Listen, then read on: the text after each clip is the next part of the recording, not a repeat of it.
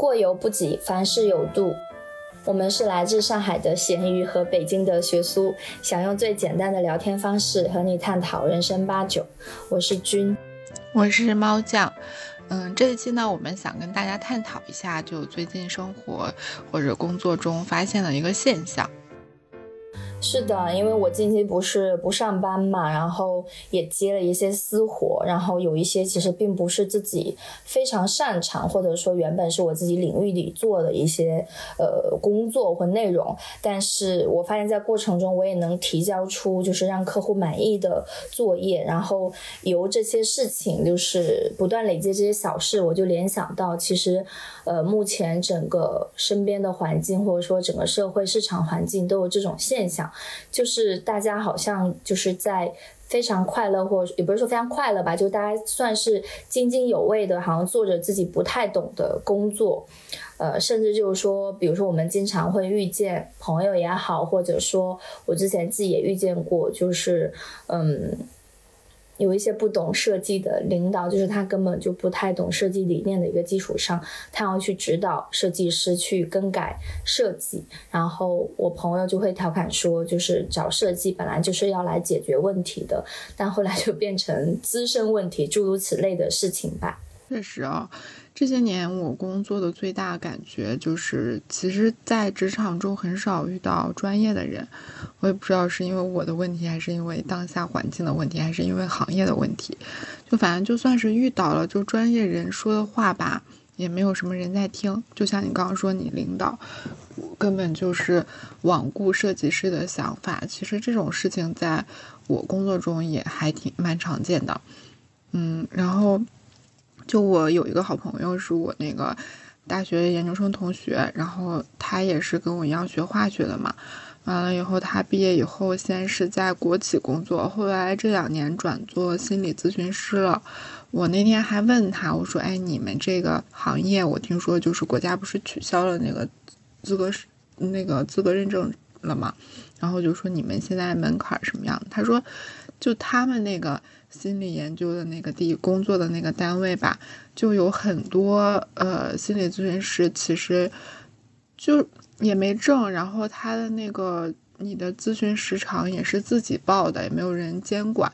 然后就完全是有一些人他什么都不懂，他可能没有学过心理学，然后也没有呃经过经历过任何的培训，但只是因为他人就是本身有一种可能。就大家都比较喜欢的气质吧，就是擅长倾听呀什么的。他说他们那个研究所里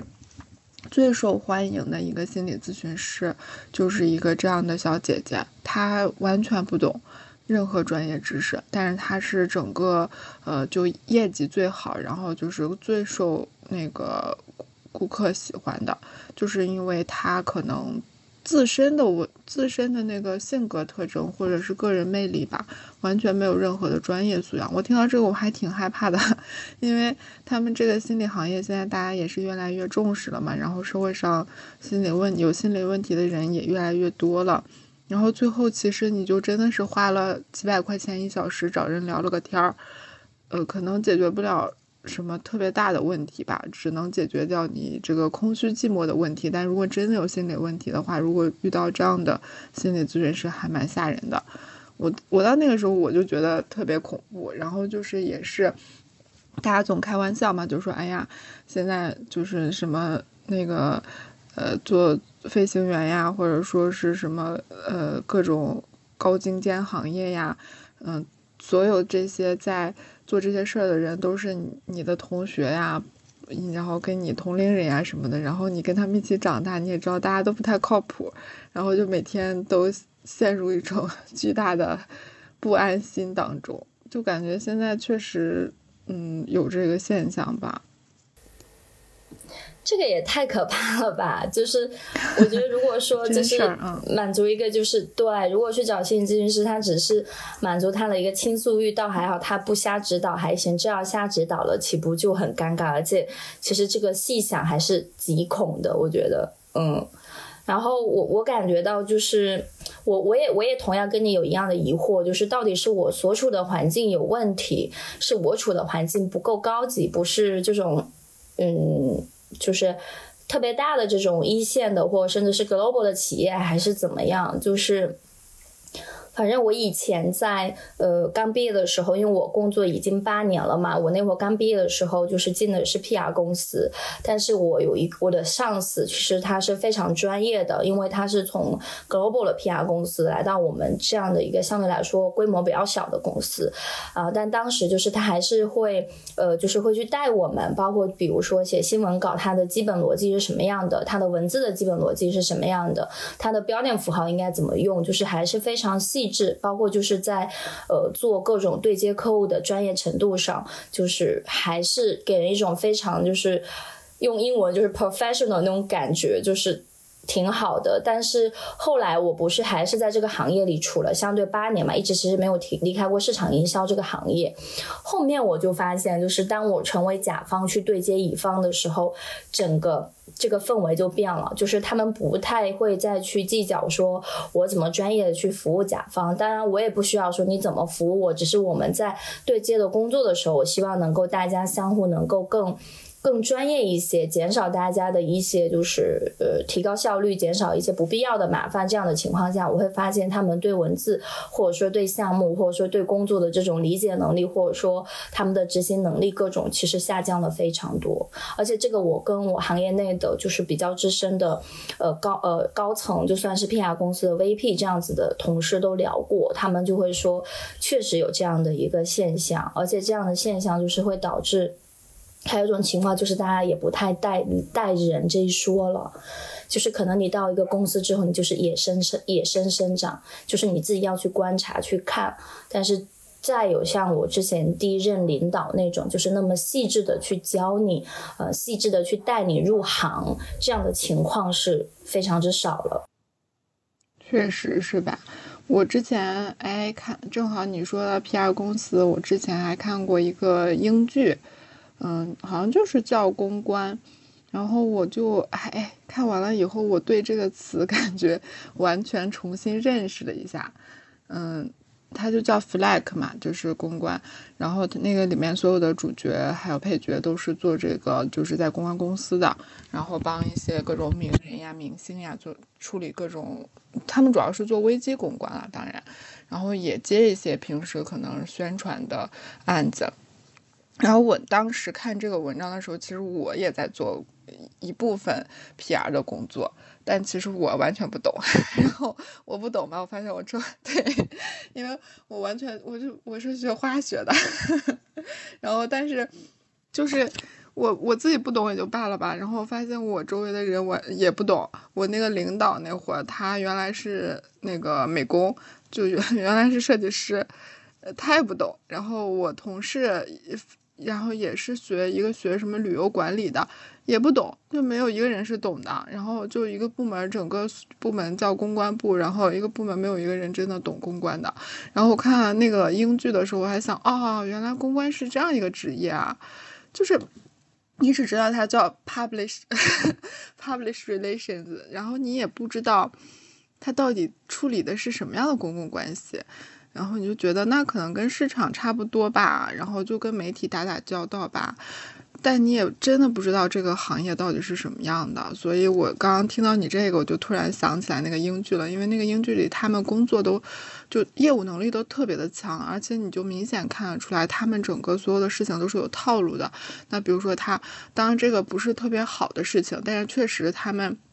服务的那些对象啊，不管是因为都是大明星什么嘛，不管是犯了罪呀、吸了毒啊，还是什么，呃，就是出轨啊这种，就他们都能把这个事情处理过去。因为一个非常大的危机出现了，然后他们要去让这个公司的股票不要下降太厉害，让这个人不要，呃，就是。嗯，这个人的丑闻不要影响到整个公司，或者说，那他可能只是出轨这样的事情，不要影响到他整个的职业生涯，或者影响到其他的人。他们做的那些事情，我就感觉是我闻所未闻的。然后，那我就想，我自己也是在做公关，我完全不了解这个行业。然后还有就是，我之前不做自媒体嘛。就啥都做。呃，写过文章吧，拍照也拍，然后还不仅就这样，还出书呢。就是我们这样的文字水平和拍照水平，还出书，我还我还那个出过摄影集，然后还办过活动吧，还去给别人讲过课，就是那种街道社区呀什么，给那些领导们就普及知识什么的。然后还去书店，也是去参加那种就是作者的那种读书会什么的。然后合作的还有中信啊这样大出版社，我就很多时候我都怀疑我自己，我想我能吗？我这何德何能？我坐在这里就好奇怪。然后关键是你周围的人也都是这样的，就觉得哎呀，可能现在这个社会就是这样吧，反正别人能干的我也能干，我啥都能干。对我差点忘了，好歹我们猫酱还是位作家，而且是个。自媒体之前，自媒体就是创始人之一，对，忘记就是你这个身份了，快啊！你也不怎么公关自己，自己都做 PR 了，不怎么 PR 自己。对，因为我对 PR 一无所知，我对我自己也一无所知。其实，其实我跟你刚才就被你戳穿了一下，因为我就是那个学旅游管理做 PR 的人，然后我这也是我刚才提到，就是为什么我的前一任，就是其实我的前两任领导都很好，一个是偏活动广告公司，一个是 PR 公司，PR 公司这个领导对我影响很大，因为他整个就是我跟你说，他是在他是他也不是本职专业，他是学印刷的，虽然说跟文字相关吧，但他也跟 PR 没有关系，但是他就是可能也是。跟我一样，就是他可能入行就是碰到一个很专业的人，从工作的内容上在带他。但是你要说真的，就是是否懂，就是 PR，就是 Public Relationship 这个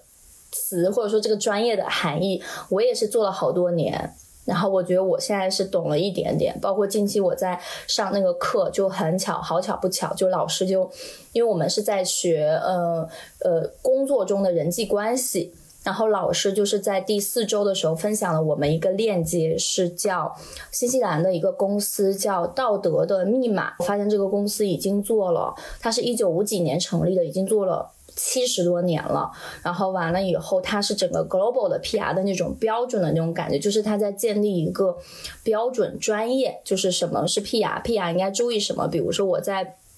公关传播的过程中，做公共关系的时候，我的诚实是不是我的准则？或者说我应该是怎么去去 present 你自己？就是他会去这样去定标，就从这个过程中，我才会觉得哦，原来这时候我才我才稍微懂一点 PR 是在做什么，以及 PR 它有什么基础的原则，它有什么底线。就跟以前我工作的时候还接到过这样的一个 brief，就是嗯，当时不知道为什么就病毒营销这个词非常的。热门，然后每一次客户下 brief，比如说，嗯，他可能想要做一个事件，或做一个公关活动，那他给到的需求就是我们这个内容能不能做到病毒式的营销。对，然后这件事情就是他在要求这个呃效果的同时，他给的时间又非常之短，而且内容也不一定能够充实到就是你可以达到一个病毒营销的时间，但是他就会给你就是你你马上就是给到就是你要马上帮我想方案、想创意、想点子，然后最后的结果就是只能导致说大家相互欺骗，因为我我们 PR 公司我们是可以通过媒体这块就是。就是我们能够给你一定的数据，就比如说我确实只要你费用足够，我找了好多媒体去传播，嗯，好多媒体帮我发，就好有点像现在就好多 KOL 帮我发同一个事情，貌似这个事情好像出圈了，或者说可能就跨圈了，好像很火热这一两天，但实际上它达到的效果其实就是这一两天的效果，而且你的内容可能也没有足够到大家愿意去真的达到病毒式的这种营销，那最后就变成，哎，就是我们有数据了，然后或者说可能这个活动现场。客户的老大，我们服务的客户的老大就一句肯定的话，哦，然后这个我们这个活动就是非常之成功了。然后最后我们只要把数据 present 上去，然后达到客户的那个需求，然后这样的就是呃我的客户开心了，我的领导也开心了，客户的领导也开心了，这就这就是一场成功的活动和项目啊。所以我就觉得这个事情其实，嗯。就回到我们刚才聊的这个专业的程度，我觉得这个事情本身，它在追求数据或追求快的这个过程中，嗯，你就很难说，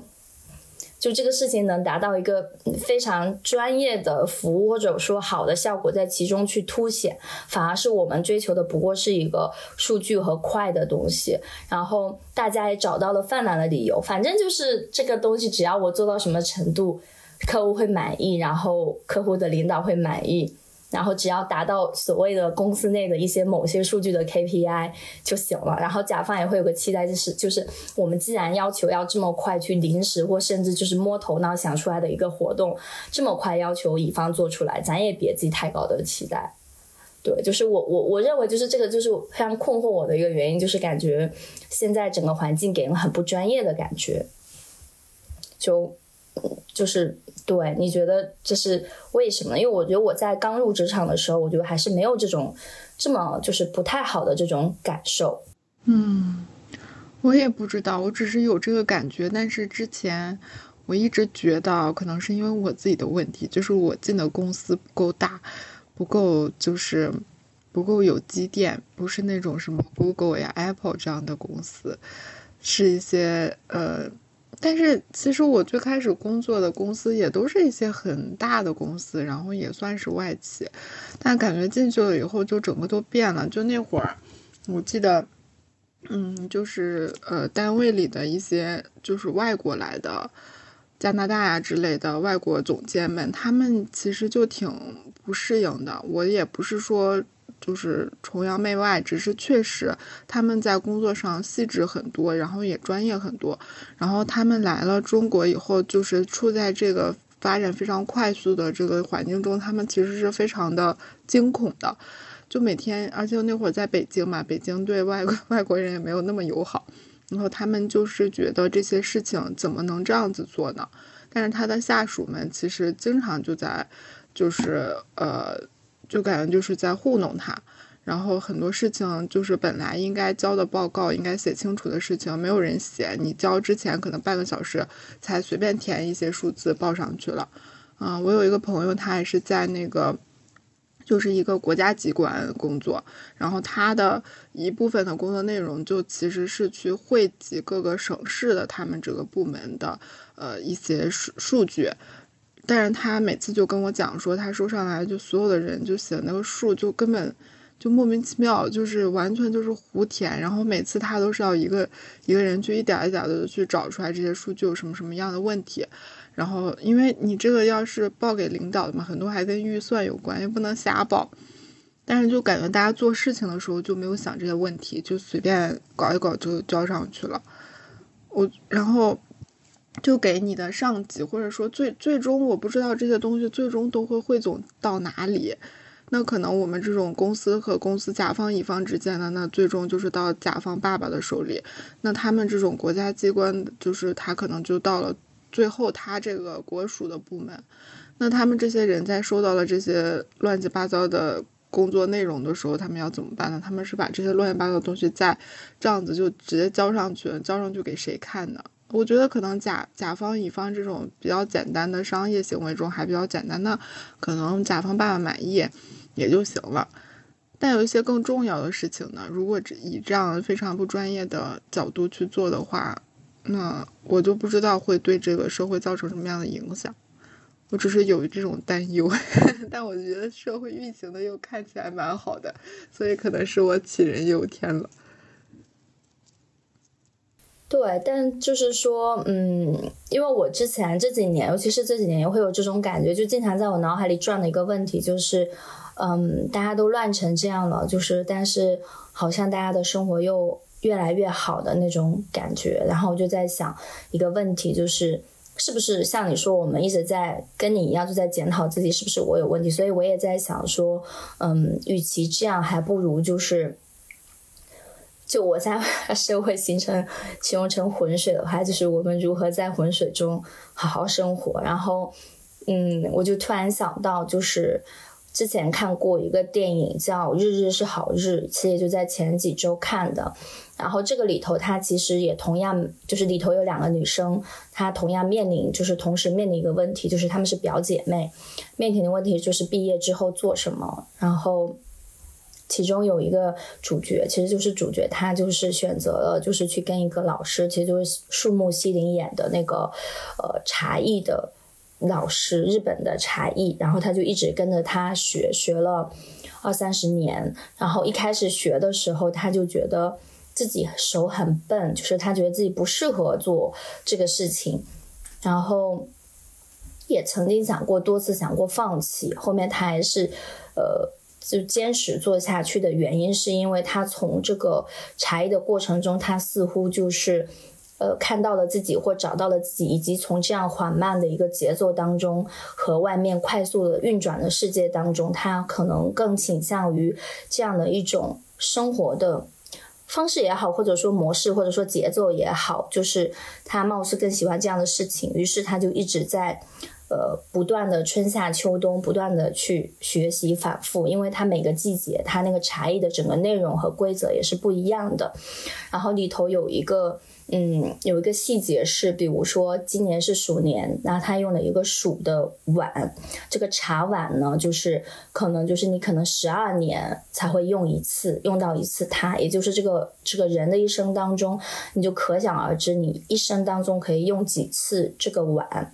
然后我当时看这部电影的时候，我突然就觉得哇，它整个电影的节奏，包括它所呈现的东西，跟我所在的这个目前的这个社会。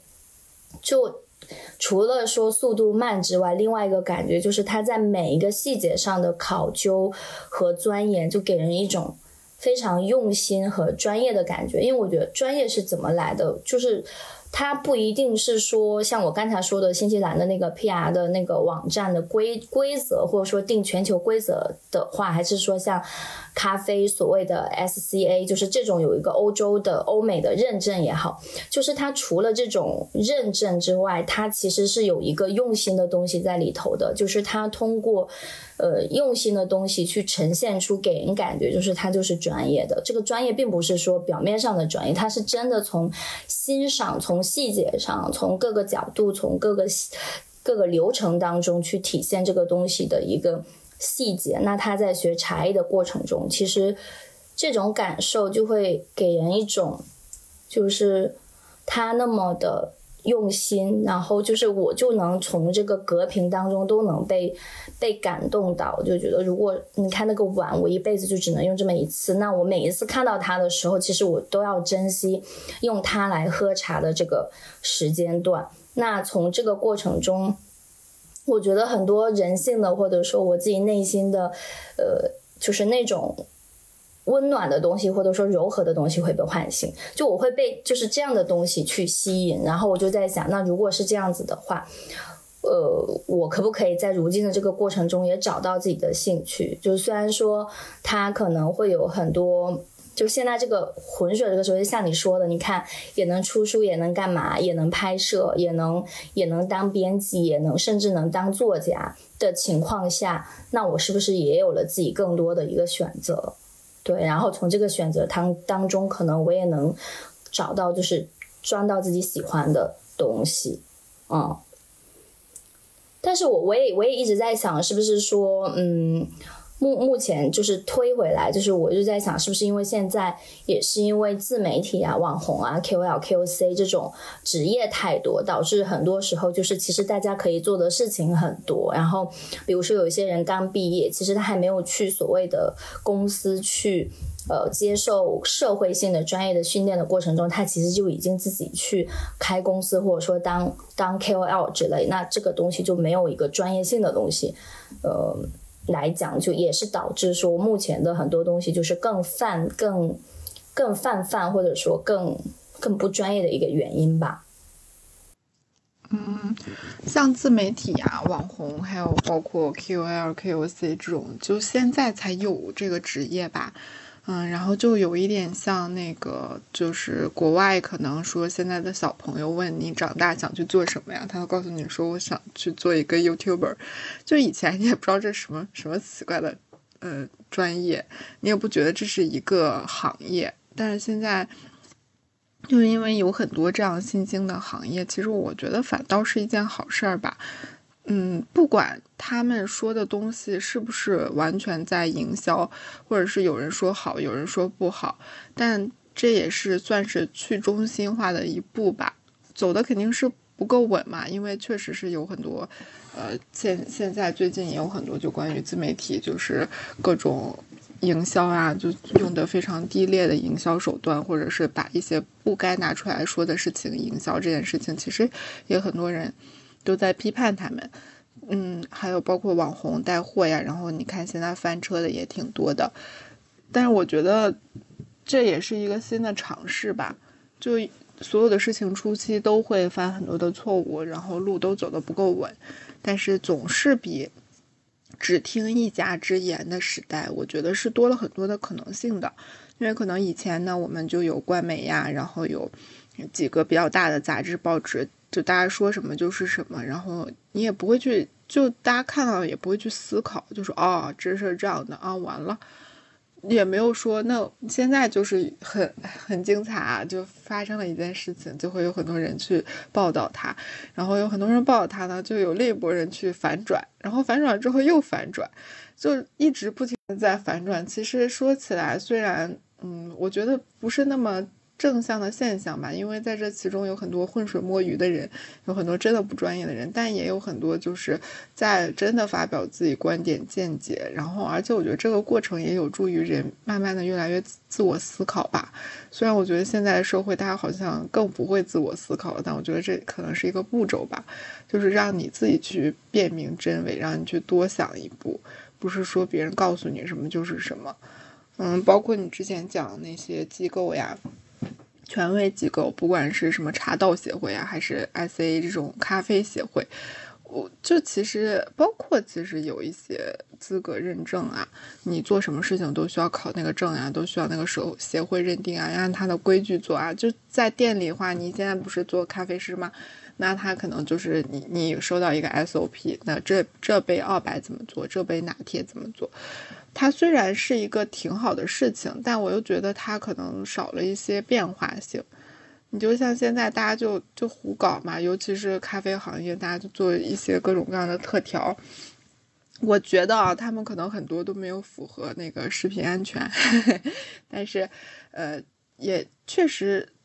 有很多的花样出来，让更多的人对这个行业感兴趣。因为你之前你咖啡就一个奶咖一个黑咖啡，要不然就加点水，很多人就觉得苦不好喝，那我就不会尝试。那现在有这么多的花样，名字也起的一个比一个好听，然后有的加酒，然后有的加果汁，然后有的加水果，有的加冰激凌，就这样的话，就越来越多人会对它感兴趣。那你说这些人不懂吗？他真的不懂可能。但是它可能给这个比较沉闷的行业中带来了一些新的新鲜的东西，我觉得这也是一个好处吧，也是我们所处的可能不能说是最好的时代，但只是我们这个时代最好的一件事情。也许吧，就是凡事都有多面性嘛，就是，但是我就会觉得刚才你提到的去中心化的过程，感觉也是一种制造混乱的过程，唉，也是一种脱离。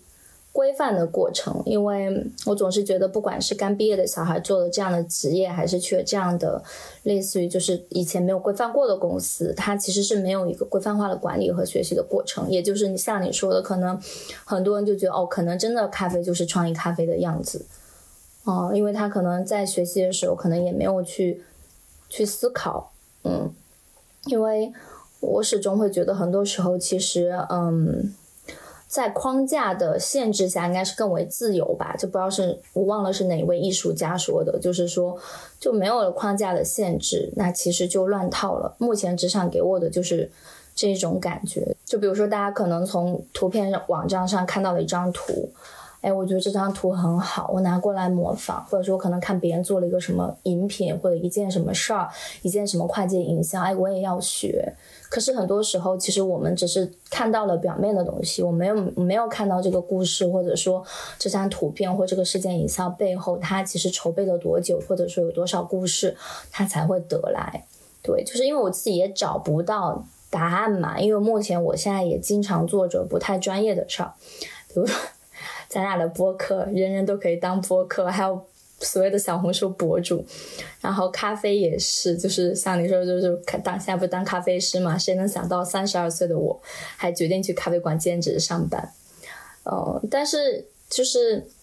怎么说呢？就是其中一天的事情吧。比如说，我不用去企业里，或者说写字楼里、钢筋水泥的